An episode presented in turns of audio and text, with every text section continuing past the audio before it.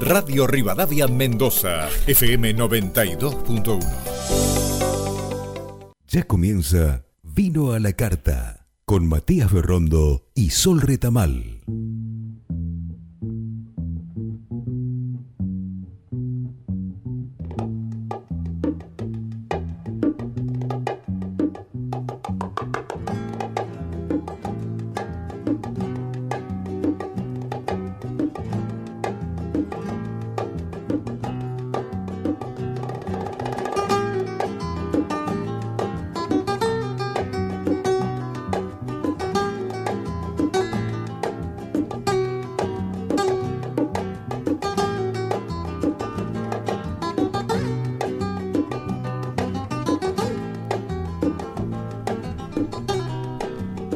Bienvenidos a esta tercera temporada de Vino a la Carta, donde tenemos el placer de viajar por el hambre, la gastronomía, el deleite y el vino.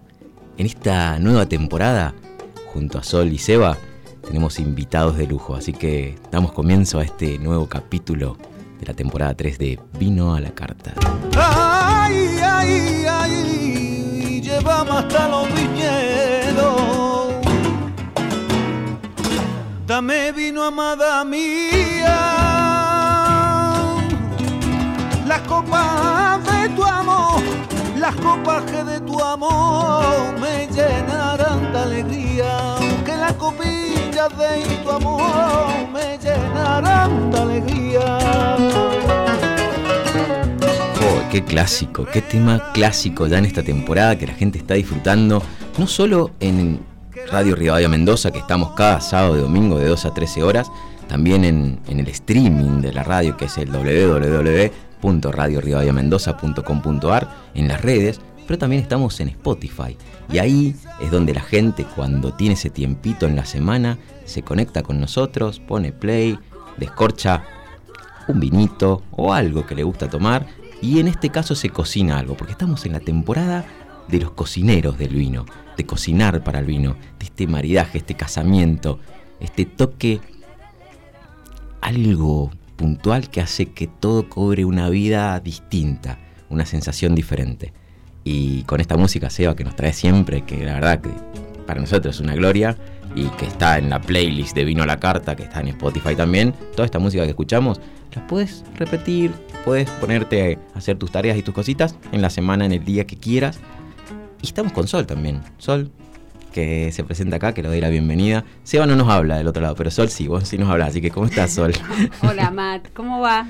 Súper bien, súper contento. Semana... Agitadita, ¿no? Semana linda, agitada, con mucho movimiento. Se vino el Bonarda, se vino... Se vinieron muchas cosas. Se viene, se viene Mendoza full. Mucho evento se viene. Mucho evento, se viene un sale, o sea, un, un tipo night o black Monday, Black Friday para Mendoza, para los mendocinos y para los argentinos, ahora fin de, este mes. Creo que es el 26, 27, 28, 29. Van a ser una posibilidad de comprar, acceder, si sos de, afuera de Mendoza, tanto pasajes de, de micro como de avión al 50, 40 o 30% y después a nosotros también mendocinos, restaurantes, eh, spas, eh, hoteles y un montón de actividades van a estar en ese porcentaje, van a haber ciertos cupos y el que primero se conecte y compre lo puedes consumir hasta finales de diciembre. Una especie de remate, algo así. Así que sí, es como un Black Friday pero de Mendoza y del turismo de Mendoza. Así que bueno, se vienen estas cositas que también se las traemos, esténse atentos. Creo que es sale.mendoza o sale.mendoza.tour.ar y vas a poder conectarte. Ahí te sale como una fecha extrema, te dice faltan 23 días, tantas horas y tantos segundos para entrar al, al sale, ¿no? Entonces, atentos, porque el que quiera, no sé, disfrutar Mendoza de aquí a fin de año, hay una oportunidad muy bonita hacerlo a un precio increíble. Esto es una subvención del gobierno, así que es del Ministerio de, Mendoza, así que va, va, va, a estar todo subsidiado por el gobierno. Así que lo que suceda es muy buen dato, sí, datazo, ¿no? Datazo para disfrutar, para aprovechar, ahora que empieza la primavera, Mira, nosotros ya estamos ahí Malargüe, Valleduco, ya estamos con Vivi, mi señora ahí ah, sí, están programando. Estamos programando a ver qué sale, vamos a estar los dos, cada uno en su computadora, vamos a estar como 3, 2, 1, ataquen. El que compre primero no. Yo te imagino Ahí enfrente de la computadora, ¿cómo te gusta salir? Bueno, qué lindo, qué lindo. A ver, para mí es parte de la vida. si no vivís, si no vivís tu provincia como, como turista, como, como o sea, para mí va de, esta esencia es lo que obviamente cada uno a sus tiempos, a sus momentos y como pueda, pero yo lo disfruto así, soy muy no sé si individualista en este sentido, pero lo vivo de esta manera.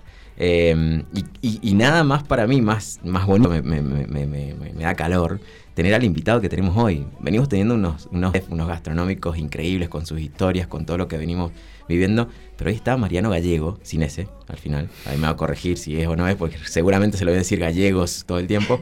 Pero está Mariano Gallego, que es el chef ejecutivo o el dueño de Brindillas que es un restaurante que quizás vos que estás escuchando del otro lado has escuchado nombrar o no. Hay mucha gente que lo tiene como, uy, me lo han renombrado, tengo que ir. Hay gente que dice, no sé dónde está, mirá, pero hace un montón de tiempo está. No, no tengo idea. O mucha gente que dice, soy fan. Así que hoy día vamos a desilvanar un poquito a la persona, a las personas que están detrás de ese restaurante. Así que Sol, le damos la bienvenida a Mariano. Es un placer tenerte acá, Mariano. Hola, Mariano, ¿cómo estás? ¿Qué tal? Bueno, muchas gracias por, por invitarme y un placer estar acá. Así que han hablado maravillas de brindillas. Ayer justamente la profe de inglés le dije, mañana tenemos al chef de brindillas.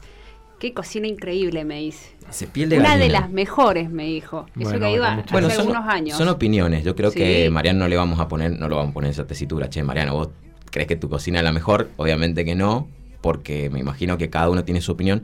Sí, detrás bambalinas sepamos entender que lo que hacen en brindillas eh, está catalogado a nivel técnico gastronómico como una experiencia increíble y casi irrepetible. Mentira, porque yo voy muchas veces y la puedes repetir, pero para aquellas personas que nunca lo han vivido, está bueno al menos una vez en su vida ir, ir a Brindillas, ¿no? Estar ahí, compartir, convivir y vivir esta experiencia. Mariano, ¿cómo, cómo lo llevan? ¿Cómo lo están llevando hoy en esta realidad? Bien, bien, bueno, fue difícil. Ahora por ahí un poquito se ha destrabado un poco, pero y fueron momentos muy complicados. Sí, que buscar diferentes cosas, bueno, ir ingeniándosela de cierta manera, pero bueno, fue para la gastronomía creo que fue bastante bastante fuerte todo. Sí, no, aparte usted es un formato de que solo de noche, ciertos días, tuvieron que modificarse al delivery, tuvieron que modificarse a, la mañana, tuvieron que tratar de sí, fusionar. cuando, abrir cuando se podía. Se podía, y bueno, delivery sí, estuvimos muchísimos meses con delivery. Y, pero bueno, ahora volviendo a poco, gracias a Dios. Contento. sí, sí, contento. Contento de estar ahí. ¿De, qué trata Brindillas? O, o, contanos un poco cómo lo definirías vos hoy como restaurante a Brindillas. ¿Qué título le pondrías? Yo sé que es difícil, pero. Qué difícil. Pero bueno, ya que estamos, desilvanémonos entre los tres. Eh, bueno, es por ahí son esos restaurantes donde tratamos nosotros siempre, ¿no? De que la gente vaya un poquito más que a comer, a pasar un momento y a, vivir una experiencia. Bien. ¿Sí? Eh, eso sería básicamente lo que. Bien, no sé si título. Ahora nos vamos a meter un poquito más de lleno de dónde viene todo esta, esta, este concepto de ustedes, pues tanto Flor como vos, son poquitos los que están en Brindilla, o sea... Sí, somos muy pocos. ¿Cuántas personas hay en cocina? Y somos dos. Dos. Dos en cocina más una persona en la bacha que... Y en sala, bueno, Flor, mi esposa, y dos más. Y dos más. Somos muy, muy chiquitos, atendemos 18 cubiertos, así que bueno. ¿Abren de? De martes a sábado por la noche. Martes a sábado por la noche, es un horario que volvemos más a la normalidad de lo que hacían ustedes tradicionalmente. Sí, sí, sí. Abren temprano también, porque también tienen a veces gente que viene al estilo europeo a comer. sí, a partir, bueno, a estos días fueron cambiando tanto estos meses el horario que, que ya estoy medio mareado, pero a, partir de las 8, a veces 7 y media, ya recibimos gente, pero por lo general a las 8, 8 A las 8, 8 y media. Sí. Que temprano sigue siendo. Sí, tenemos muchos clientes y somos flexibles. Muchos clientes me dicen, mira, vamos a ir media hora antes. No hay problema, pues como... Eso, son clientes, familia. no pasa nada, ya, están ahí habituados. Seguro. ¿Cuánta gente nueva tenés cada tanto que se sorprende o pide hablar con vos? Porque vos de repente estás en tu mundo en la cocina y cada tanto te debe llegar, che, podemos conocer al chef o algo así. ¿Te llega eso? Sí. Sí, sí, llega. Llega. Eso. Ahora, eh, éramos, salía más a la sala. Ahora con esto de la pandemia trato de minimizar un poco, minimizar un poco el contacto para... Pero sí, sí. Aparte está bueno salir porque uno se nutre un montón cuando sale, sale a hablar con la gente. El feedback. Eso es importantísimo, está bueno. Pero me gusta salir, eh, no mucho, no soy muy salidor, pero, pero sí a veces hay cosas que sirven mucho escucharlas. Bien, bien, mucha sorpresa, Bueno, ¿Qué es para vos la cocina, Mariano? Eh, ¿Qué es para mí la cocina? Eh, y es es lo que he hecho siempre, no sé, lo que me gusta hacer, no, no me veo haciendo otra cosa. Y es una forma de, no sé cómo explicarlo. De vivir, ¿no? Ya lo sí, sí, ya no eh, me pasa que por ahí, no, sé, cerramos dos semanas por vacaciones.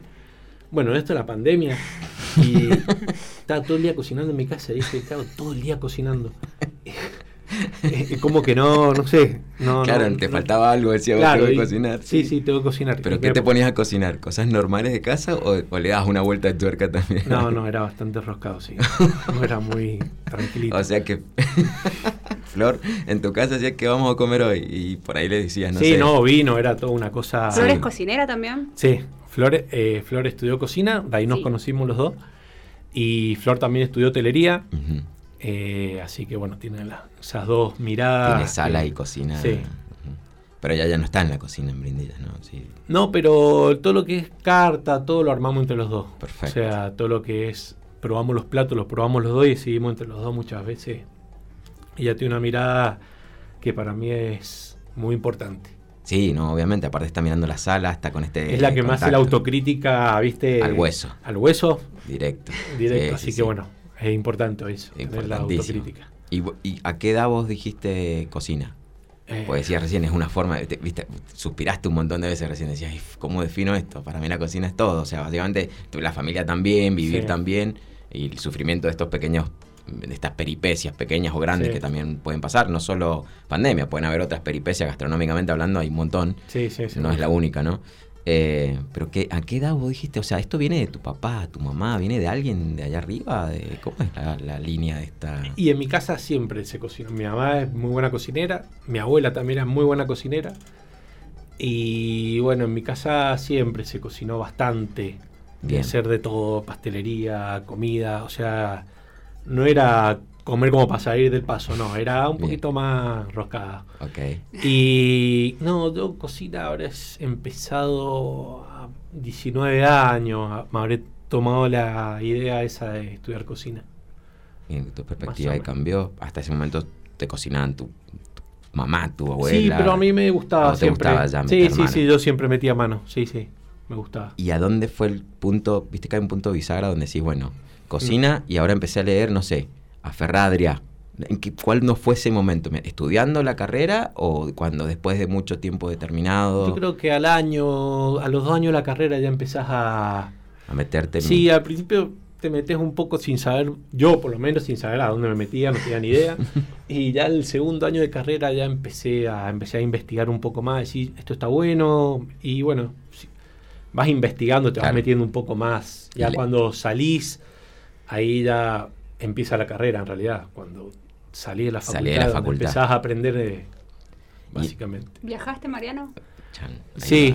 buenísimo. Sí, cuando salimos, bueno, yo terminamos la carrera, yo empecé, trabajé desde el primer año, eso me sirvió bastante, a todos los años que estudié fui trabajando y después tuve varios años después trabajando acá en un hotel muy importante en Mendoza y con mi esposa decidimos, ya teníamos el restaurante, abrimos Brindillas, tuvimos tres años y bueno... Perdón, vuelvo para atrás, ¿desde cuándo está Brindillas?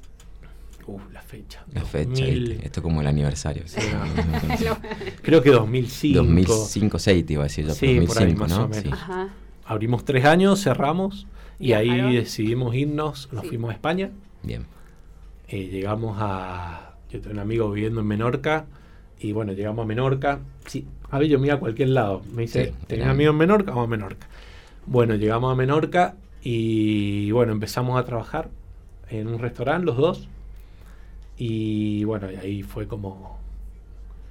Eh, así te abre muchísimo la cabeza. Claro, claro, otra, otro mundo, otra cultura, otros sabores. Otra forma de trabajar, todo totalmente diferente. ¿Qué, ¿Qué, restaurante era en Menorca? ¿Era un restaurante? No, un restaurante era un restaurante de paso, de turismo, muy simple. Masivo, así. Masivo. Y yo, pero, y, la idea era ir a, aprender.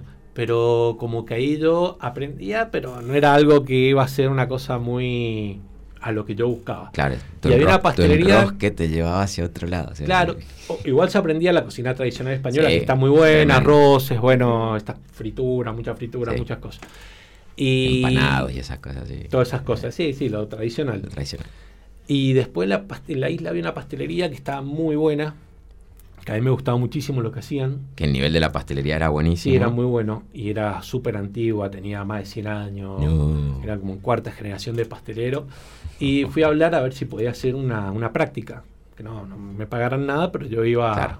Sí, sí, sí. Al, clásico estilo gastronómico allá en Europa. Una, forma de aprender allá es todo así. Sí. Así que bueno, yo iba, entraba a 9 de la mañana a la pastelería hasta la 1, llegaba a mi casa. Eh, cambiar delantal. Sí, y ahí me iba, a las 2 entraba al restaurante y hasta las 1 de la mañana. Claro. Así fueron de, lunes a lunes. De 9 a 1 de la mañana todos los días. Seis meses fueron así. Fue bastante duro, pero bueno. Pero ¿Querías aprender? Dijiste, sí, sí. Hola Mariano, ¿querés aprender? Te voy a dar, Mariano, para que aprendas. Te sí, a vos mismo, básicamente. ¿Eso lo hiciste vos o Flor también te siguió en esa línea? Flor estaba trabajando en el restaurante, eh, seguíamos trabajando en el mismo restaurante. Y no, lo de la pasantía en la pastelería lo hice yo. No fue tu enrosque. Sí, sí, fue mi. Aparte, volvemos a, lo que hemos hablado en otros capítulos de, esta temporada tan mágica que, que tenemos los cocineros. Todo el mundo esquiva la pastelería generalmente la gran mayoría no ataca la pastelería de una, no es el nicho. Sí, es súper importante para mí. Claro, es súper importante. No, es importantísimo por el final de, toda la experiencia, pero es como el arco del fútbol. es obvio que es importantísimo que no te hagan goles, ¿me entendés? Pero, pero nadie quiere ir al arco así inicialmente. Claro, claro pues es una buena analogía. analogía. Pero sí, sí, me gustaba mucho. Yo quería aprender todo. Yo iba con una cosa que aprendía lo que me dijeran. Panadería, a mí me encanta la panadería, iba a la panadería. y en la, en, la, en la isla, la pastelería era como lo más top que te encontrabas. Y era, lo más técnico donde yo podía aprender que veía cosas que estaban muy buenas. Cuando decís técnico, Mariano, ¿a qué te referís? ¿A, a, a, qué? Porque viste que hablamos muchas veces, a ver, de, yo quiero que me lo digas vos de tu palabra. Che, técnicamente este chef es tremendo. Pero cuando decimos eso, ¿qué estamos, ¿a qué nos referimos? a la sazón, a... No, la forma de trabajar el, producto final cuando está terminado uno se da cuenta que ha habido una, una un, proceso de trabajo que te da eso, digamos. Es un proceso, una forma de trabajar.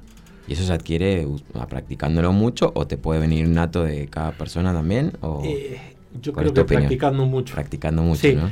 Puedes tener, puedes ser, puedes tener mucho talento, sí, pero no sé, en pastelería, en estas cosas, mucho trabajo, me parece a mí. Ojo, es mi punto de vista. No, no, pero en, eso estamos, estamos conociéndote a vos y tu, perspectiva de, todo esto. Por supuesto que hay chefs súper talentosos que seguramente les cuesta menos que a otros, seguro. Pero yo creo que el trabajo, el estar, es lo que hace que... Sí, ya. Porque es muy loco el mundo de la gastronomía. Porque, a ver, nosotros estamos hablando, decimos, bueno, yo de restaurante, dijo ir a comer, papá, qué bonito, qué lindo. Pero cuando te empezás a meter en el mundillo de la gastronomía, empezás a ver que, por ejemplo, grandes chefs tienen su creativo. En un grupo de. Bueno, pero, pero eso no es común, o sea, no es del voz populi, que no es todo el mundo sabe que, por ejemplo, un Quique da Costa tiene a su creativo, el Juanfra, ¿entendés? Entonces, decir, Uno, dos, tres. Sí, bueno, varios, tienen delirio, exacto. Y, y vos decís, pero entonces el chef qué hace, ¿me entendés? Y el creativo qué hace, ¿entendés? Empezás a entender que está todo disuelto en la búsqueda esa absoluta de encontrar la creatividad, después de ver a alguien muy bueno aplicando la técnica para llevarlo a la práctica, seguro. Pues seguro que el creativo es más desprolijo, por ahí quizás, ¿no? Eh, ¿O no? Yo te lo digo, yo lo, lo, que he vivido en ese, cuando trabajaba, bueno, cuando ya entró en el San Pau, bueno, de Menorca te vas, otro viaje ahí, Sol, viene ah, otro viaje. De ahí nos vamos a Barcelona. Gracias a la gente de Menorca que, bueno, nos consiguió esa pasantía. Gente, esa gente que te en el camino que, que, te, que te da esa mano que, que, es increíble, que te puede cambiar la vida. Bueno, esta gente fue eso. Qué lindo. Y bueno, llevamos a Barcelona, a San Paul, que era un pueblito. Nos vamos con mi esposa, cargamos todo en el auto, nos subimos al barco llegamos al puerto y salimos en el auto para el pueblo. Y bueno, y ahí empezamos la pasantía ahí en el San Pau, que eso fue como. ¿Dónde está San Pau? ¿Arriba? San Pau está arriba. Arriba. Entre. Yendo hacia Andorra. Sería más o menos. No, no, porque está sobre la costa del Maresme, ah, se llama. ok, sigue por la costa Está la costa del Maresme, después en la costa Brava, que se llama, donde estaba, bueno, el Bully. Que el Bully, exacto. Y entre Girona y Barcelona, está casi a la mitad. Ok. Más o menos. Entendido. Y bueno, ahí sí, en el San Pau empezamos la pasantía y bueno, para mí era como entrar a la Fórmula 1, era una cosa impresionante, o sea, todos los días aprendías, pero... A morir. A morir. Bueno, yo empecé las pasantías ahí también, que uno va de... como de onda, digamos, y muy sacrificado, estás todo el día, entras a las 8 de la mañana hasta las 5 de la tarde, el servicio de mediodía, después descansaba unas 2, 3 horas. Y volvías Y volvía al servicio de la noche, que salía a las 12 de la noche, depende. Depende de la partida. Que te, Otra vez, ahora ya era en un solo lugar, así. sí, esto era en uno. En un solo lugar, desde la mañana hasta la noche, hasta la madrugada. Pero es la forma de aprender, igual. Sí, sí, la, forma de, por eso aprender bien. Por eso es suceder lo que sucede dentro de la cocina, esos gritos, esos llantos, esa ruptura, esos estrés de, cosas así absolutas que se ven en las películas. ¿Pasa eso de verdad? Eh, en, yo, mi impresión, en mi experiencia en las cocinas, así como muy profesional, básicamente no habla nadie. Claro, todos callados. No habla nadie, no hay conversaciones, no, no es que te juntás y te pones a contar qué hiciste el fin de semana. No, no, estás concentradísimo. No, esas cosas no se pueden hacer, de hecho, no, no se permite mucho estar conversando tanto. Eh, básicamente ahí habla el chef, segundo de cocina, y vamos andando. Vamos andando. Y a trabajar. Es así. Pero sí, para cada tanto hay un paripalo, hay un grito, hay una cosa No, sí, claro. Eh, casi te diría que es militarizado. El... Claro, para, a ese nivel, estamos hablando de los niveles donde no puede haber errores. Sí, sí. no pueden haber errores. Aparte, imagínate que son una persona, un plato. Vos, te, a entrar de las 9 de la mañana, estás todo el día para hacer un plato, dos tal vez. Claro. Depende cada uno, dos, podés llegar a tener tres según la partida, pero no más. O sea, todo, ese tiempo dedicado a un plato. Por lo general un plato, sí. Mamá, ¿cuántas horas de O sea, la técnica que tiene que haber detrás de ese plato debe ser increíblemente compleja. Aparte, la técnica y empieza todo cómo se recibe y cómo se trabaja ese producto. Claro. El nivel de, de, limpieza, de orden. O sea, es todo una cosa muy... No puedes entonar en ningún momento nada es bastante... Pero es a mí me encantó. Yo creo que uno de los mejores trabajos que tuve. Estaba todo el día trabajando, pero a mí me encantaba. Aparte, vos sos como una nota musical dentro de la partitura general, porque tu plato conlleva al que sigue, y al paso que sigue, y al paso que sigue. O sea, si vos no lo haces bien, estás desentonando la, partitura del, laburo del de al lado. Seguro, aparte tenés matar, o sea, cinco ojos viendo todo el tiempo. Claro. O sea, el chef, su chef, el tercero sale el plato y bueno, el plato antes que salga se lo miran unos 5 minutos a ver si está todo lo que tiene que tener y no falta nada y ahí después sale. No es que van saliendo platos. No, huevo frito. no, es que van saliendo. No, no, no, no, Pasan por un cierto lugar donde se. Y todo eso, la temperatura, todo eso va en un lugar ambientado como para que el, plato llegue todas las condiciones que necesita, ¿no? Sí, sí, O sea que la inversión de esos lugares son. Esas cocinas son no, no. Inviables, ¿no? No, inviables. Acá, acá en Argentina, no sé si en Argentina, en Buenos Aires, que otro mundo, yo creo Capital tiene otro mundo. Eh, acá es inviable. Acá es inviable. Mendoza, no. Aparte éramos, atendíamos 32, 35 personas y había 15, 16 cocineros. O sea, la mitad para claro, la mitad, una cada dos. solo cocinero. Después estaba el equipo de sala, el equipo de. Sí, sí, sí, sí solo, cocina, sí, sí, sí, los bacheros, los, En total éramos 35 el equipo que trabajaba. o sea, era una era como una persona por, por comensal. Claro. Impresionante. Impresionante. Bueno, anécdotas de ahí, alguna anécdota cuando porque llegaste con, a ver, yo me estoy retomando, estoy escribiendo el libro. O llegaste con la pastelería, un poco pro de Menorca, por, decirlo de alguna forma. Por decirlo, Por decirlo de alguna forma. Lo bueno que yo había trabajado y entre todo muchos stage que entran en estas cocinas no tienen mucha experiencia de haber trabajado, salen de la facultad y van ahí. Claro. Entonces, yo por ahí tenía, había trabajado unos varios años, entonces bueno, eso me ayudó bastante. Bien, mm. A una cierta velocidad. Llegaste, llegaste, hiciste, llegaste, ¿cómo fue llegar a ganar el, el, el, No, yo me acuerdo. No, el ¿Fue duro? no, no, no. El momento que llegué, me acuerdo que llegué y vino Carmen, que es la chef. Bien española. española, catalana, sí. Se acercó y me dijo, eh, bueno, Mariano, bienvenido al San Pablo. Y ya me temblaban las piernas. Yo dije, acá. y claro, agarras todo, viste, con cuidado, no lo podés. Es todo, es como que todo religioso, ¿viste? Sí, sí, es todo, muy... muy protocolar. Así acá sí, es muy protocolar. Me mira Dios, Zeus, el Hades, todo el más allá. Y, sí, sí, sí. Ok, bienvenido a San Pablo. Y, bueno, y empiezo en la partida de carnes Empiezo en carnes. Y bueno, ahí estoy, después vas rotando, después fui a queso, que otra partida, después pasás por lo que todo lo que es petit four, que otra partida, después pastelería, otra partida, otra partida, después pescado, que es otra, arroces, otra partida. Arroces. Arroces con carne. Va con pescado. Va con pescado, En este lugar. hay lugares que por ahí le dan más importancia al arroz, puede tener una partida solo para Solo para arroz. Sí. Y bueno, y yo hago los seis meses de stage. Eh, y bueno, me ofrecen quedarme como fijo. Claro. Con sueldo, ya ahora sí. Sí, ahí ya Claro, porque usted con Flor, por el otro lado salían y decían, che, bueno, comían ahí, estaban todo el día ahí, comían ahí. Sí, sí, comes ahí. Comes ahí, o sea, por lo menos lo único, y te dan, como stage te dan lugar para dormir.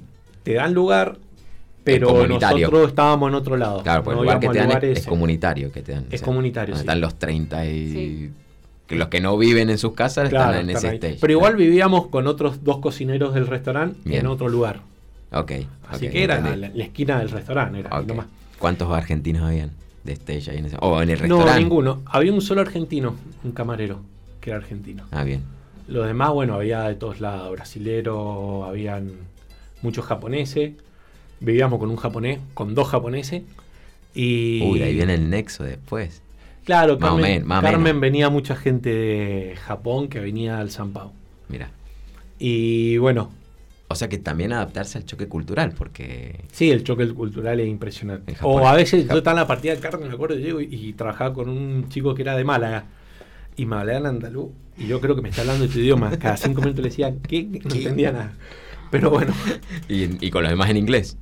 No, no, es todo español. Todo español. En catalán, en realidad, el servicio en O sea, por eso, por el japonés que tendrían que saber español, los, los japoneses que estaban ahí, qué complicado. Sí, tenía que aprender el español. Porque aparte va, estás riguroso ahí. Hay muchos que ya lo sabían. Igual, eh, adentro de la cocina, lo que es. mandar universal. Sí, a entender y señas se puede manejar como no se hablaba tanto, era todo muy por sueño, señas. así se puede hablar. Claro, claro, está bien, está entendido. Experiencia tremenda la de sí, Sao No, sí, Sao Paulo cuántas estrellas o tiene premios consagrados. Expliquémosle un poco a la gente qué es ese restaurante, porque también el. San Pau tiene eh, tres estrellas Michelin. Y las mejores son como las condecoraciones más altas del mundo gastronómico. Claro, es lo más importante, creo, la guía más importante que existe en el mundo de la Michelin. Y me acuerdo en ese entonces, bueno, estaba el Bully, eh, el San Pau, que era el único, los dos únicos tres estrellas de Cataluña eran los dos únicos. Después Roca le dieron la tercera yo, estaba, hace muchos años. estamos hablando, sí. Roca todavía tenía dos, estrellas. Acá ya estamos hablando en 2009, 2009, 2010. Sí. O sea, hace bastante. Hace bastante. Y bueno, y después de ahí de carnes, me pasan a la pastilla, partida de pescado. Y después que a la otra temporada quedé como segundo de cocina. Como que me ascendieron. Por o sea, con Carmen todo bien. Mariano, bienvenido a San Paulo, todo bien. Sí, no, me llevaba, tenía muy buena relación, la verdad que sí. Y vos como estos ermitaños que muchos no hablabas nada, te dedicabas a cocinar como que te querían, te querían un montón. Te iba bárbaro ahí.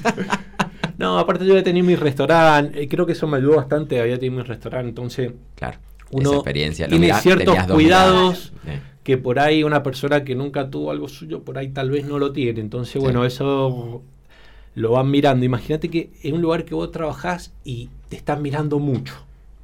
Sos muy observado, todo el tiempo. Todo el tiempo te observa mucho y mucho ojo, la cocina es espectacular, pero estamos todos ahí mirando. Y uno está viendo mucho el que está haciendo el al lado y mucho control, entonces bueno, tenés que estar... Claro, porque yo me pongo en el lugar de ellos también. Ellos, el stage no es que, bueno, tenemos mano de obra gratis. Ahí sacan a los mejores de los mejores para después seleccionarlos a su restaurante. O sea, esa, es la intención también. Seguro, sí, sí. Por eso sí, también al stage no es que va cualquiera. O sea, al stage no es que dice, bueno, sí, yo quiero meterme este acá. Te piden ciertas condiciones para entrar, ¿no? Hacen una preselección. Hacen una preselección, sí. Por lo general, la gente que se queda trabajando primero pasa seis meses como stage. Por lo general. Claro. Si ellos hacen falta gente, eh, toman de esos cinco, seis, siete stage que estaban durante la. A menos que salga en el libro de pases, no sé, un tremendo sommelier que acaba de ganar y que quiere mutarse y van una contratación así, seguro. o puede ser que ningún stage le haya gustado, y no te gustó ninguno, y bueno, y tomás una persona que por otro lado. Tienes que ir a buscar por otro lado. Sí, sí. Qué loco. ¿Cómo vamos con la historia, Sol? Muy bien, muy interesante. Eh, ¿cómo, ¿cómo, estamos, Mariano? ¿Estamos bien? Bien, bien, bien. Bueno, en un ratito les vamos a dar un poco los teléfonos de la radio para que se puedan comunicar con nosotros, para que puedan estar en contacto. Si quieren eh, también escribirnos para que le hagamos llegar algo a Mariano, ningún problema. Vamos a este cortecito, mini corte que tenemos siempre en nuestros dos bloques de Vino la Carta en esta tercera temporada y los esperamos, no se vayan. En un ratito volvemos con Mariano Gallego de Brindillas.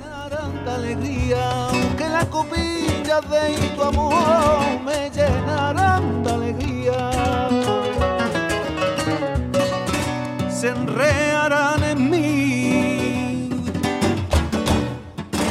que las copas de tu amor este año hay elecciones. ¿Conoces a los candidatos? ¿Sabés quiénes integran las listas? ¿Qué propuestas tienen para Mendoza? Porque la sociedad debe estar informada para poder elegir. Desde el lunes 23 de agosto, temas de agenda. Elecciones 2021. Con la conducción de Ramiro de los Ríos. De lunes a viernes a las 17 por Radio Rivadavia.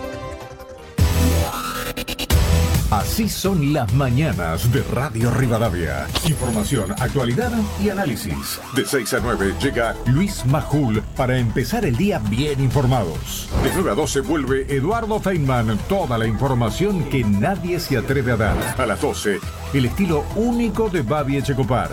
Y por supuesto, durante toda la programación, la presencia del rotativo del aire de Radio Rivadavia. Con identidad y con lo último en la información. Radio Rivadavia, todo lo que pasa. Todo el día. De lunes a viernes, desde las 6 de la tarde, hablamos de libertad. La palabra. Escuchanos por Radio Rivadavia, FM 92.1.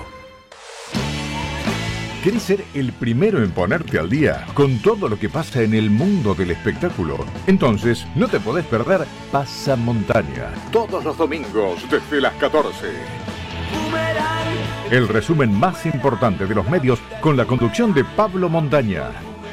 Radio Rivadavia, todo lo que pasa, todo el día. Continuamos con Vino a la Carta.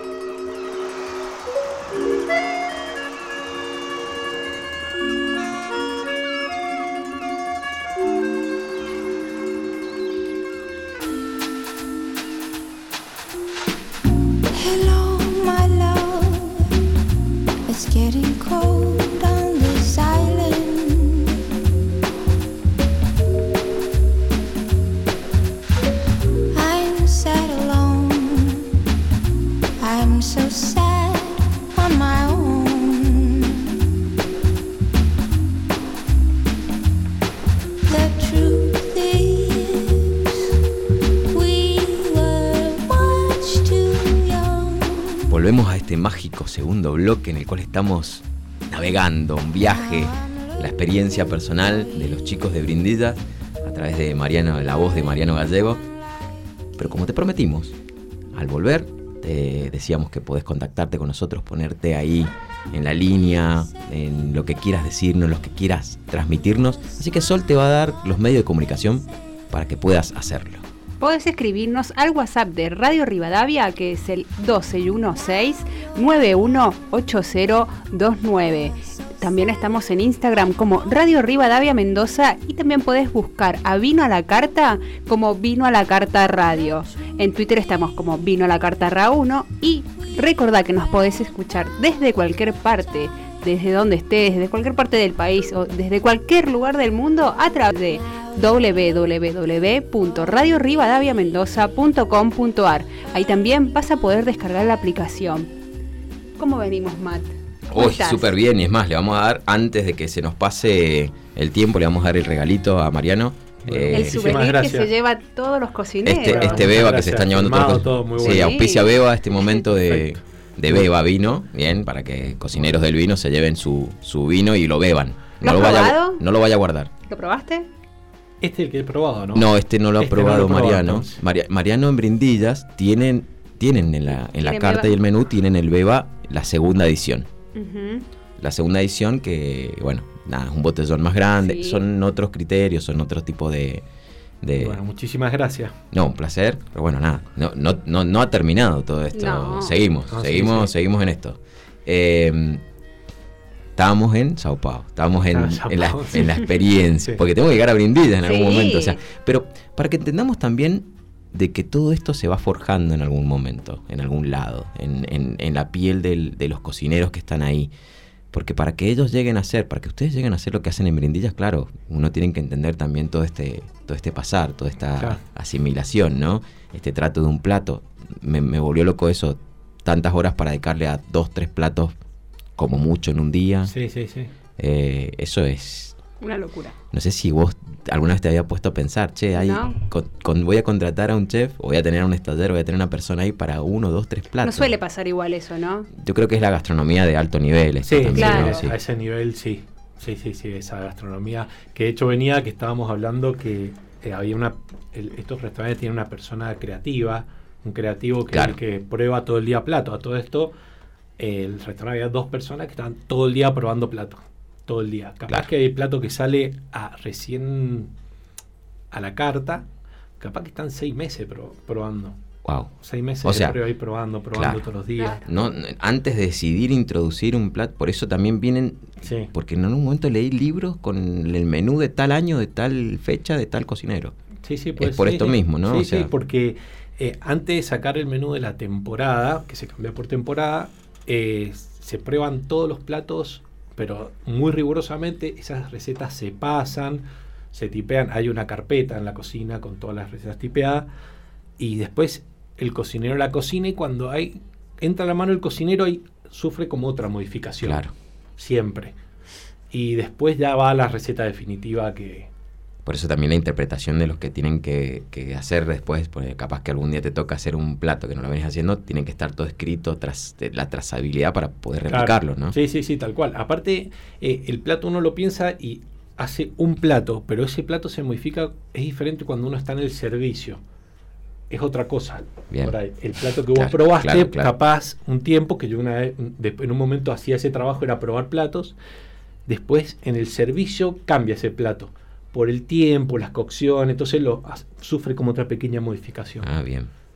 Así que es todo un proceso. Bueno, pará, pero está bueno. Porque esto hasta, hasta este momento todavía una España multicultural, lo que fuese, pero España. O sea, dentro de todo, un toque ahí de un idioma parecido. Sí, sí, hasta ahora bien el idioma. ¿Y ahora, ¿qué, pasó después? ¿Hasta dónde te, ¿Por dónde se fueron? Después estábamos, bueno, estaba trabajando, yo ya estaba como segundo de cocina, Flor estaba trabajando en sala.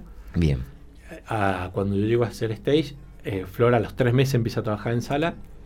Ella también muy rápidamente empieza como segunda de sala, ya estar un poquito más ahí tomando decisiones. Y, y bueno, eh, Carmen tiene eh, el mismo restaurante en Sample, estaba en Tokio. ¿Sí? Estaba porque ya no está más, está en otro lado ahora. Y está en Tokio. De hecho, el, bueno, de hecho el San Pablo ya no existe más. Claro. Cerró. Eh, estaba en Tokio. Y bueno, y siempre los jefes de cocina, jefe de sala, sale de Barcelona, de, de, San Paul de Mar. Y bueno, nos ofrecen a mí a Flor, Flor encargada de la sala, directora de sala, y yo encargado de la cocina si queríamos ir para allá.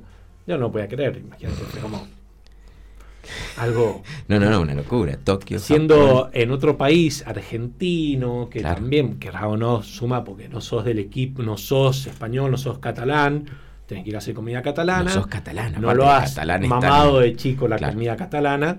Si bien ya más o menos, más o menos la tenía más o menos por donde iba, pero bueno, fue como eh, chocante, digamos, la, súper contento. un lindo shock para arriba, pero sí, sí, no esperado. No, no, nunca, jamás esperado. Yo, a ver, mi objetivo cuando me fui a España es poder trabajar de ayudante de cocina en un restaurante así. Fue, eh, yo iba pensando en eso, tratar de ser ayudante y después cuando quise acordar estaba como chef de partida, después como segundo de cocina y bueno, y eso fue como mm, un poquito, un plus más de lo que uno iba a buscar. Qué bueno, autosuperarse. Bueno, maletas, ya no fue un, barco, ya no fue un bote. avión. Tokio. Sí, Tokio, que cuando llegamos, bueno, Nosotros, bueno, estuvimos preparándonos bastante. De hecho, las cartas de Tokio las, hacíamos en Barcelona. Ah, bien. Va un cocinero, cuatro, cada cambio de temporada viaja un cocinero del San Pau y cambia la carta en Tokio y bueno, y pega la vuelta. Bien. Y ya más o menos los platos, yo había probado varios platos que habían hecho allá, yo los había probado, entonces más o menos sabía un poquito por dónde iba. Se hace una adaptación en Japón de productos porque no son los mismos pescados hay vegetales que en Japón son muy caros, entonces se pueden reemplazar por otro que está muy bien y es mejor. Eh, bueno, entonces llegamos a Japón y bueno. Dos, pues, menús de cocina de mar. Eh, ¿Más, ¿Más menos o no? No, no, Es, casi la misma carta. La casi la misma Modificada con productos japoneses. Ok, listo. Sí. Listo, ok, ok. Y después también hay muchos platos de Tokio que van a Barcelona muchos platos que se hacen en Tokio. Y que son exóticos. Claro, un producto, una técnica extraña que después es un auto eh, retroalimentarse entre los dos restaurantes, que eso está bueno. Uno va aprendiendo con, culturas tan, tan distintas aparte. Claro, tan distintas y por ahí parecidas en algunas cosas también, el respeto por el trabajo, por el pescado, Bien. por los vegetales, bueno, es cierta cosa que tenía su... Cocina alto nivel respeto pero cultura japonesa el respeto. O sea, ya, ya, en Japón, la, o sea, como que la culturalmente el respeto, o no, o es lo que vemos afuera y después no es tan así en, Japón. No, sí, en Japón es más que en España. El respeto por la comida es impresionante. Y el respeto en general, culturalmente hablando, porque ustedes también tuvieron que convivir. Bueno, cocinaban todo el día, estaban todo el día cocinando. Sí, bueno, en Japón eh, era. En, San, Pau cortábamos a la tarde, en, en Japón no, era todo el día. De 9 a. A 12 de la noche. A 12 de la noche era. Ah, claro. Sí, ese era todo el día de trabajo. Bueno, ¿y ahí? Y es como otro mundo. Es otro mundo. Lo más parecido, siempre me pregunto, lo más parecido a otro mundo debe ser Japón. porque la gente es totalmente diferente, totalmente.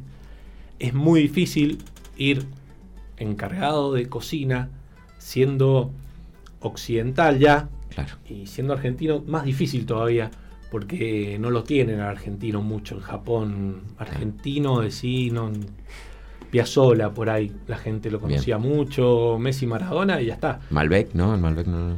Eh, sí, pero tenías que ir a hablarte con alguien que sepa más de vino, algún poquito, si no, por ahí no me pasó que lo tuviera todo el mundo de a pie, digamos, registrado. Messi acaba de empezar, o sea que tampoco estaba hablando en 2008, 2009, ya, ya, era auge ya, sí. Sí, sí, ya era auge ya sé, ya era un, ya era un abanderado, ya era un embajador.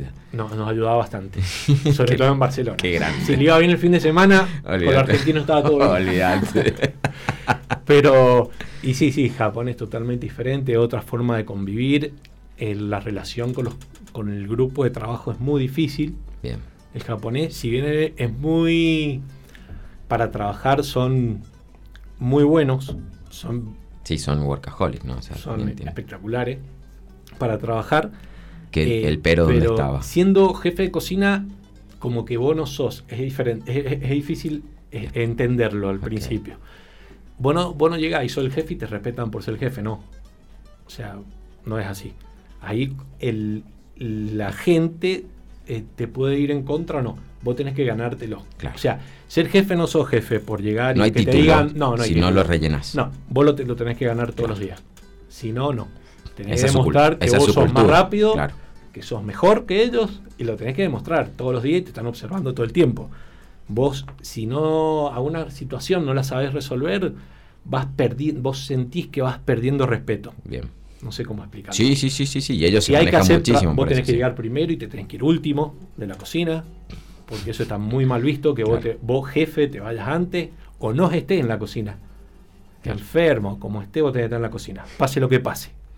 Y si le pedís a uno que, limpie 50 pescados, vos te le tenés que mostrar que lo puedes hacer vos y más rápido antes. No, no, en ese sentido vos le decís, eh, hacer cualquier cosa, eso sí, cuando te ganas el respeto, vos le pedís y es como, no sé cómo explicarlo. Sí, como tirate del pozo y se Tirate el, andá y tirate en un cuarto piso, van y se tiran en un cuarto piso. Claro te ganaste el respeto, el sí, que, lo que le está diciendo es lo mejor para el momento y es lo que hay que hacer. Sí, y no te lo, no, no tampoco se lo preguntan tanto. Cuando vos ya te ganaste el respeto de la gente, eh, ya van a, a full por vos a ¿Cuánto, ¿Cuánto les tomó? No, te lleva cinco o seis meses de ganártelo. Duros. Sí, son duros.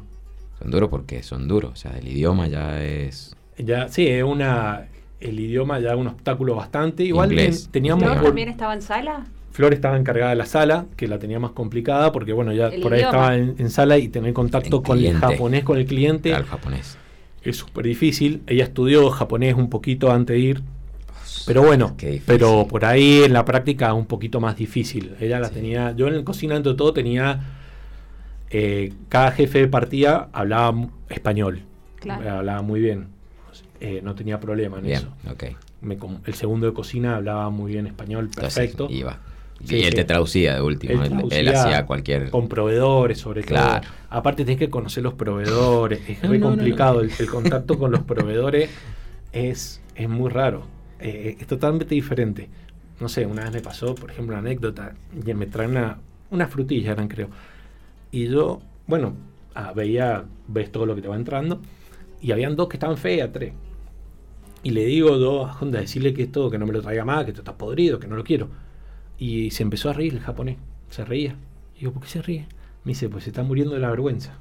Porque él no lo ha hecho de mala intención, no se ha dado cuenta, y siente tanta vergüenza que se ríe o sea, es rarísimo, no me expliqué por qué, pero mucha gente cuando las retabas o hacías algo, Le daba gracia. se reían de la vergüenza y de la, del momento que estaban pasando. Mira qué loco. Sí, sí. Es que es una cultura que respeta mucho al otro. Sí. Tanto tiempo, todo, todo. Ellos respetan muchísimo al otro. Y, está, está, el análisis ese, no lo hizo con intención. claro, no, no, jamás. Un, un proveedor jamás te va a traer algo que está mal pensando que acá puede ser que pase. Si pasa, pasa. pasa, pasa. Che, la de abajo está medio. claro, si no lo miran. Pongo lo mejor arriba claro. No, no, esto en Japón es impensado. No sé, por ejemplo, el respeto por el producto que estamos hablando. Allá todos los que. Era increíble, pero todo lo que cortaban te van quedando pedacitos de algún zucchini, algún, no sé, una cebolla. No se tira nada. Iba todo un canasto en la cámara y eso después era comida personal pelábamos las arvejas, por ejemplo, la vaina de la arveja, eso se salteaba y se comía, no se tira. O sea, la comida de personal que sobraba, la comíamos arroz todos los días, se hacen triángulos y se los llevaban los chicos cuando iban a, volvían a su casa, iban comiendo eso. O sea, nada se tira nunca. El alimento, la, comida nunca se tira. Respeto total, pero absoluto. El plato, tiranos los dos platos que más te gustó hacer o que más te sorprendieron en, en Sampo y en... ¿Cómo se llama el restaurante de Japón? Eh, igual. Igual. Sanpao. en, Tokio. Sí. Sanpao, Tokio era. Claro, de hecho era igual. Tenía la ah, misma construcción eh, arquitectónica, era igual. ¿Y la, ¿Y la cocina también? También tenía vista, el Sanpao tiene una vista a un jardín, este tenía una vista igual, la distribución de la cocina era igual, era todo igual, era una réplica, y, pero este daba como una peatonal que pasaba mucha gente. Mucha gente. Claro. Se veía toda la cocina, era una cocina, estabas trabajando y, pasaban cantidad de gente por día, pero que se veía toda la cocina, todo un ventanal. Y arriba estaba la sala, igual que el de, de Barcelona. Mira. Qué loco. Pero ustedes ni, ni, ni bolilla la gente afuera. Está hasta No, bueno, al principio por ahí. Al principio te, No, ves, pero después da como. Bueno, dos platos, dos platos. Dos platos de un lado y de otro. Que, a vos te, que, vos, que a vos te hayan sorprendido o que te hayan gustado hacer. Había un plato que estaba muy bueno que me gustaba hacer y lo he hecho acá varias veces. Que es como. Es una técnica japonesa, pero con sabores totalmente occidentales, por decirlo de alguna manera que es como una pelota de pescado, que es una, la, las albóndigas, estas que se usa mucho en Cataluña, estas albóndigas que se cocinan en un caldo. Y es una técnica, al mismo tiempo, interpreta una técnica japonesa que es el pescado que se le hace muchos cortes. Se hacen muchos cortes al pescado. Este pescado se introduce en un caldo y da y haces el caldo después, toma ese sabor del pescado pero no haces con es como un caldo de pescado sin hacer las espinas, reducción, no, es un caldo muy fresco, es al hacerse directamente en el momento una cocción de 4 minutos, queda ese sabor a pescado muy sutil, muy fresco y suave. Bueno, hacíamos como una pelota que era de, me acuerdo, de rape y langostinos queda con unos vegetales, un caldo ligeramente cítrico. Es un plato que me gustaba ahí va, mucho. Ahí va el caldo y acá le has replicado algo así. Se cocinaba la pelota en el caldo, después ese, la pelota iba al plato, se filtraba ese caldo y se volvió a incorporar el caldo después ah, en la sala. ah, ok. En la sala ibas con una teterita o con algo. Con el caldo donde se cocinó la... Y lo, y lo introducías en el plato. Claro. ¿Y eso has hecho acá con qué? ¿Qué pescado? Y acá lo hicimos con mero, creo que lo hicimos. Lo hemos hecho con mero. Mero, mero. Con mero y langostino. Yo lo hacíamos con rape y cigala. Wow. Era Claro, diferente, obvio, pero obvio. Bueno, estaba- bastante bien. ahí. ¿Y de, ¿Y de Barcelona? De Barcelona, ¿cuál me gustaba? Había, habían varios que me gustaban.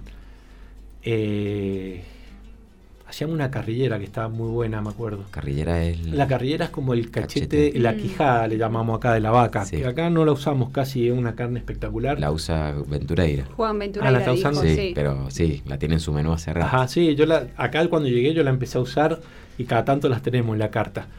Que, bueno, lo hicimos de muchas maneras, pero la hacíamos con una confitura de frutillas, Wow, eh, pan integral, acelga, que quedaban muy buenas. Ese plato era interesante. Y diferente a lo que uno por ahí estaba no, porque la Sí, sí, porque la carrillera tiene eso que... es medio dulzona. Sí, ¿no? te aporte, te recibe lo dulce, no queda muy bien con lo dulce. En Japón lo hacíamos con manzanas y queda muy bueno. Wow. Qué rico. Sí, sí, queda buenísimo con las cosas dulces. Y venimos a Mendoza. Volvemos. Sí, volvemos a Mendoza. Bueno, ahí Por estuvimos decisión hasta el- propia, ¿no? No, por el tsunami. Tsunami. De, sí. Sí, lo Pasó algo. dicho. Si no se hubiesen quedado Sí. ahí, ¿no? Nosotros teníamos tres años de contrato. O sea que les quedaban todavía. Nos quedaban un poquito menos de dos años. Y si queríamos con- quedarnos más tiempo, también. Lo iban a poder Pasa hacer. que es muy sacrificado el ese ritmo No, de trabajo, lunes, entonces lunes, claro, eh, claro. se hace un contrato de tres años. Y bueno, volvimos por el tsunami, que bueno, fue muy... Fue, Muy, muy abrupto también sí, toda fue- la situación. Te pasan muchas cosas por la cabeza y Claro. empezás, bueno, a... Vamos a volver, la familia, vamos sí, a raíces. y Fue muy, muy grande el shock, que, el shock cultural volver a Mendoza. Sí, muchísimo. Sí, sí nos costó y estaban- nos cuesta. Y ha allá. pasado mucho tiempo y por ahí cosas que te cuestan todavía. Que, no sé, como que nos, me, me amoldé mucho, no me costó integrarme a la... Tanto en España, Japón más difícil porque otro, otro Sí, tema. otra cultura, sí. Pero en España me, me- me fal- fue muy simple para mí incorporarme. No sé, fue muy rápido y me gustó el sistema que tienen. Y Flor también. Sí, sí, los dos. Flor extrañaba más que yo. Es Mira. más de, de extrañar a la familia. bastante. Extrañaba más la familia argentina acá. Sí. el- Yo no soy muy extrañar, soy la verdad que no, no extraño mucho, pero pero sí, no, no me costó. Y cuando volvés acá te cuesta el shock. Claro. Es totalmente diferente. Sí, porque está, a ver, usted es súper dedicado a su carrera, a su profesión. Viven, lo acabas de decir, lo acabamos de escuchar en todo este relato. Transpiras, transpiran la gastronomía, o sea. Sí, seguro. Entonces estaban, estaban, en, estaban en, en Fórmula 1, estaban jugando en la Fórmula 1. No es que Mendoza no lo sea, o sea, pero, pero tuviste No, que es venir. totalmente diferente, Es totalmente sí, diferente. Y tuviste que decir algo propio, a comerte los costos, lo- lo- los lugares, la- la- contratar gente vos, ya, ya es otra Y realidad, acá ¿no? sí, es otra realidad totalmente diferente. Volvieron y estaba cuidadito el restaurante. Es- Sí, el restaurante cerramos la puerta y nos fuimos, estaba todo igual. Lo que llegamos, hicimos una remodelación cuando En llegamos. la sí. cocina. Más que nada en sala. En La sala. de la cocina la hicimos ahora, Ahora. hace un año, poco más de un año. O sea que tuvo prioridad Flor en sala Tuvo prioridad Florencia. y después Mariano en cocina. No, pero cocina estábamos bien para empezar. Claro, claro, para, bien, para digamos. arrancar 18 cubiertos. Aparte, Sí. cuando arrancaron, arrancaron nada más que los fines de semana. No, no, arrancamos de martes a sábado. martes a No, un teníamos otro eh, domingo mediodía. teníamos. Domingo mediodía. Sí, sí, sí. Pero hubo un periplo que hacían eh, jueves, viernes a domingo o viernes a domingo. No, no me. Siempre hubo martes, miércoles. Sí, sí, sí. sí Me he no abríamos los martes. Ah, ok. No abríamos, los- era el miércoles, Miércoles a a- sábado por la noche y y domingo, al mediodía. domingo sí. mediodía. Eh, sí, es otra forma de cocinar la que tenés acá a la que tenés en este tipo. Allá tenés que lograr como que el objetivo, eh, no sé cómo explicarlo, es como tenés que, eh, no importa nada, tenés que ser Sí, sí, sí. lo mejor. Claro. O sea, el objetivo es lograr la perfección como sea.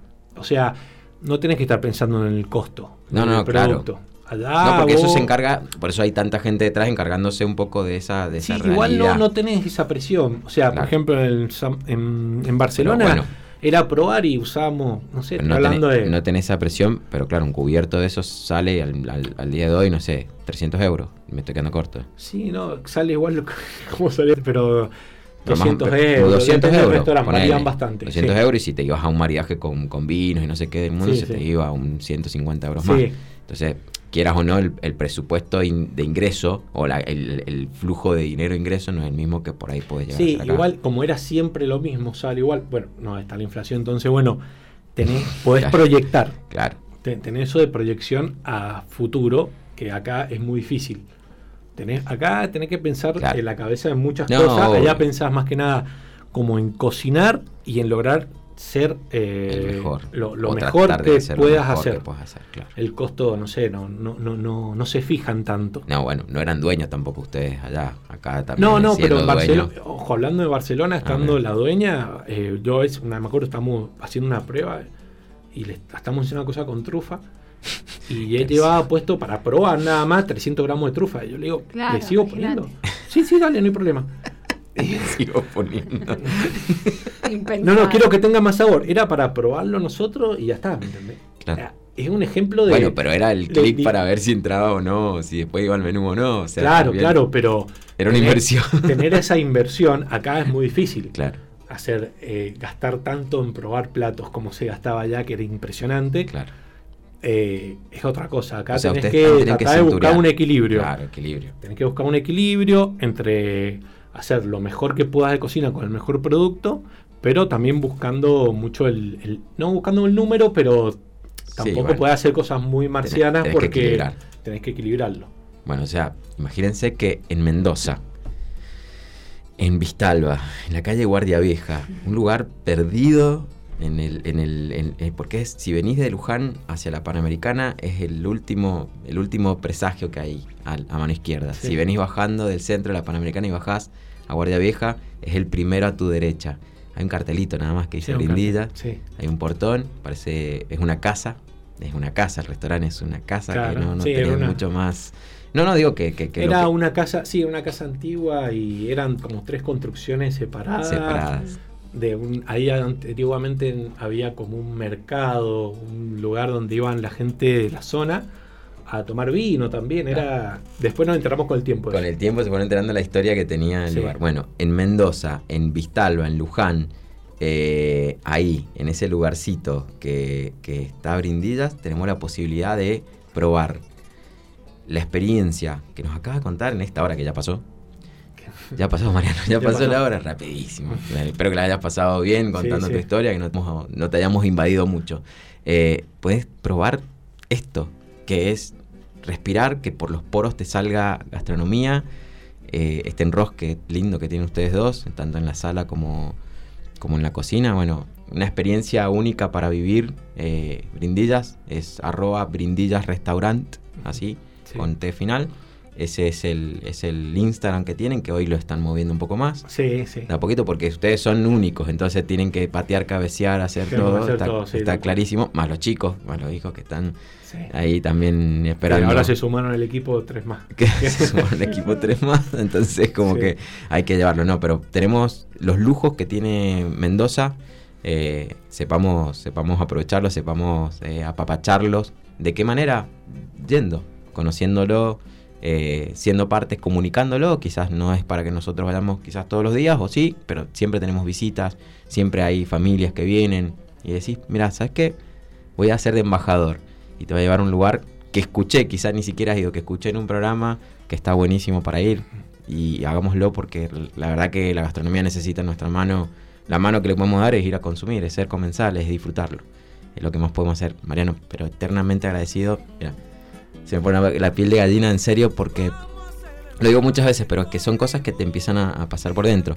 Compartir o convivir un plato de comida ha sido parte del humano siempre, pero, pero vivir la experiencia gastronómica, es más, te digo, si te animás, andás solo, cerrar los ojos y, dejarte llevar, porque la verdad que también va muy, muy de, esto de, un viaje interno. Hasta, hasta es un viaje, lo que nos pasa con el vino ese, que descorchas un vino y cerrar los ojos y es un viaje hacia vos mismo, gastronomía que también presentan los chicos en Brindillas lo es. Y créeme que para mí es un privilegio que ustedes estén, que vos estés hoy acá y que ustedes estén en Mendoza haciendo lo que hacen, de verdad. Bueno, muchas gracias, la verdad que un placer, así que bueno, qué lindo. Que no sea la única, que no sea la única vez. Estamos en este capítulo cocinero, pero vamos a ver qué repetimos. Bueno, nada. Gente, se acabó. Vino la carta, este capítulo nuevo. Lo dejo con Sol para que se despida. Desde parte mía, de parte de Seba, que el otro lado no puedo hablar. Con la música fatiga que pone siempre. Les dejamos un cariño y una gratitud absoluta por estar del otro lado escuchándonos. Nos vemos la semana que viene. Le mandamos un saludito a Flor también. Sí, un saludo grande a Flor. O sea, hoy Mariano representando a, todo el equipo de Brindillas. La verdad que a todo el equipo de Brindillas. Ok. Bueno, gente, como ya decimos desde el comienzo de Vino a la Carta, el vino no sobrevivirá. Así que ya sea que tomemos o no vino, él va a estar ahí presente siempre. Porque mientras un viñedo de frutos y un loco decida cosecharlas, el vino siempre estará. Así que a disfrutar de este bello mundo que hoy es real y verdadero para todos nosotros, pero siempre con responsabilidad. Salud, gente. Hasta el próximo fin de.